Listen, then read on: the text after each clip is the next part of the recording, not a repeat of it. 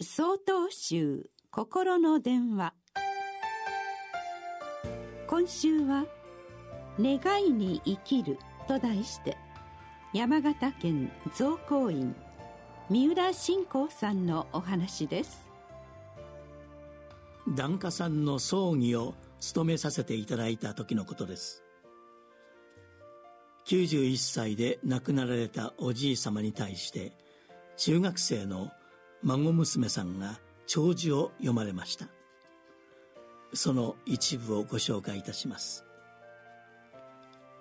おじいちゃんは怒った顔を見たことがなかったね。いつも笑顔で。私たちの太陽のような存在でした。おじいちゃんがいなくなってうちの中は暗くなりました。辛いこともたくさんあるけれど私が真似をしてニコニコしていたらおじいちゃんがいてくれているのと少しは同じになるかな。おじいちゃんこれからは私がおじいちゃんを生きていくね。おじいちゃんを生きてゆく。この言葉が私の心に残りました。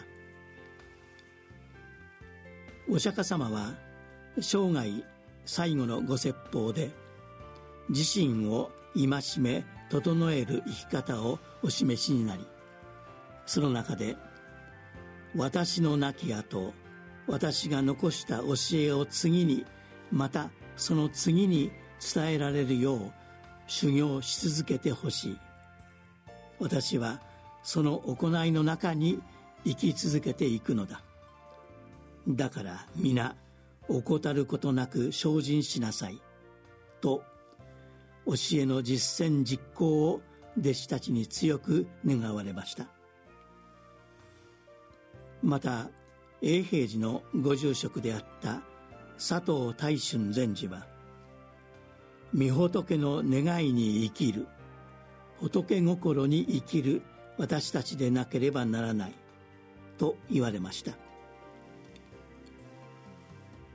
孫娘さんは辛いながらも一緒に過ごした笑顔の思い出をしっかりと受け止め今ここの命をおじいさんの願いとして生きようとしていました。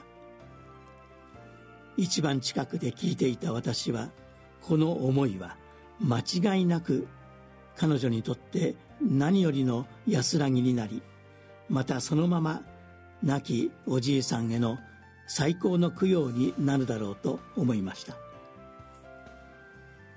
現代の私たちは利益や名声など自分の欲の赴くままに生きようとしているように感じます。少し立ち止まって自分の命のありように思いをいたさねばなりません。私自身御仏の願いにかなう生き方をしているだろうか。